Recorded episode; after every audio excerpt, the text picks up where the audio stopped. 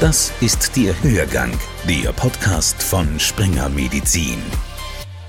Ich begrüße Sie zu einer weiteren Folge des Springer Medizin Podcasts. Martin Burger am Mikrofon. Schön, dass Sie uns zuhören.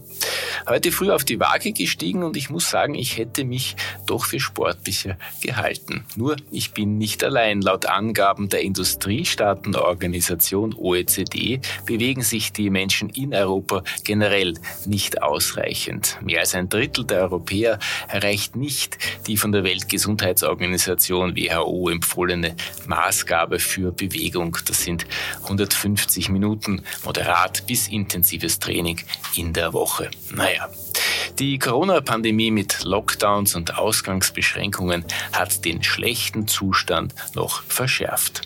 Das haben Ärzte und Sozialversicherung längst erkannt. Die beiden Stützen des heimischen Gesundheitswesens wissen, es muss ein grundlegender Wandel passieren und der ist auch nötig, denn derzeit nehmen etwa nur 15 Prozent der Österreicher die kostenlose Vorsorgeuntersuchung in Anspruch.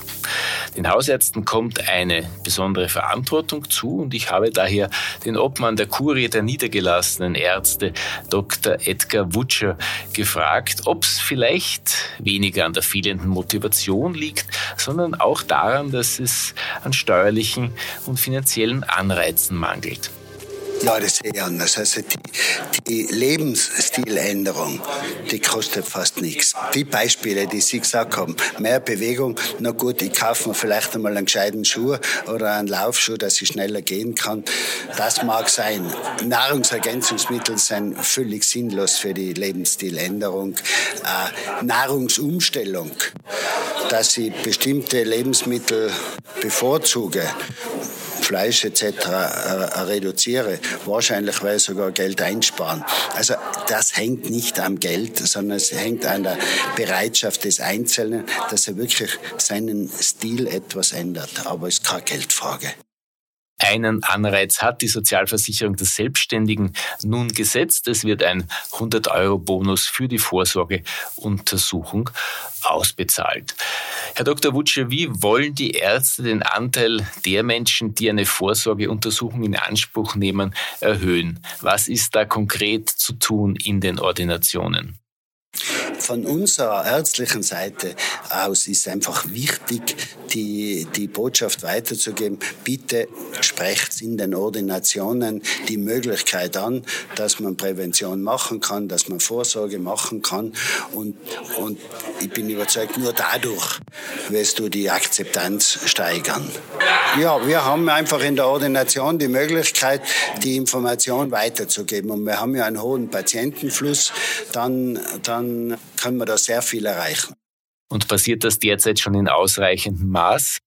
Es wird mehr und mehr den niedergelassenen Ärzten, vor allem in den Praxen, bewusst, dass, dass das ein Thema ist, das man ansprechen sollte und ansprechen kann, wird auch von den Ärzten mehr und mehr jetzt gefördert, ja. Wie sehr, Herr Dr. Wutsche, müssen die Ärzte selbst umlernen, damit sie ihre Patienten bewegen, mehr auf sich zu achten, sich mehr zu bewegen? Ja, wir haben äh, in der Allgemeinmedizin haben wir in unserer Ausbildungsordnung sehr viel Prävention drinnen.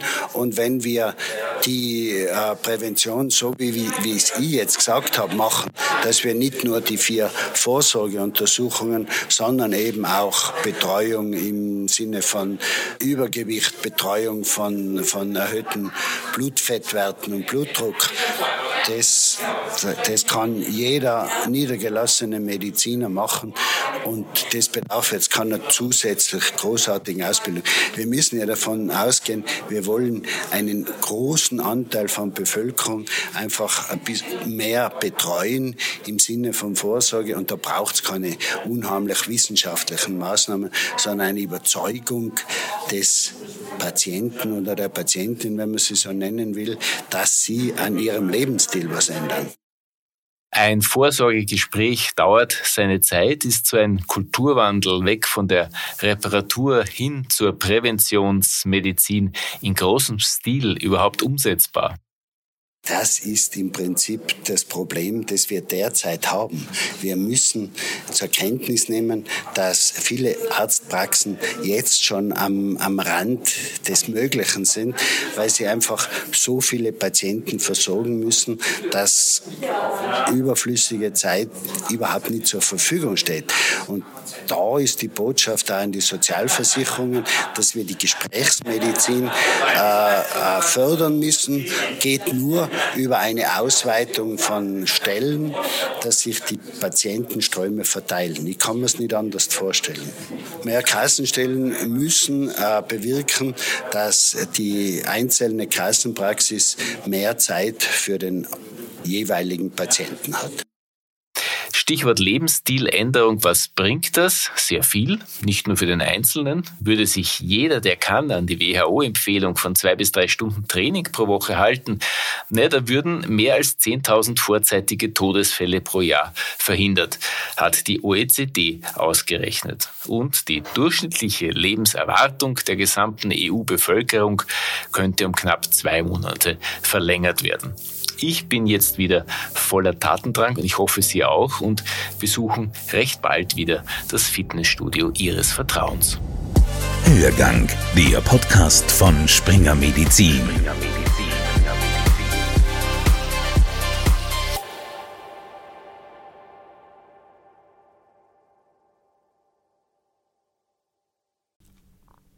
Sie wollen keine neue Podcast-Folge mehr verpassen? Dann abonnieren Sie am besten gleich unseren Newsletter. Den Link zur Anmeldung finden Sie in der Folgenbeschreibung.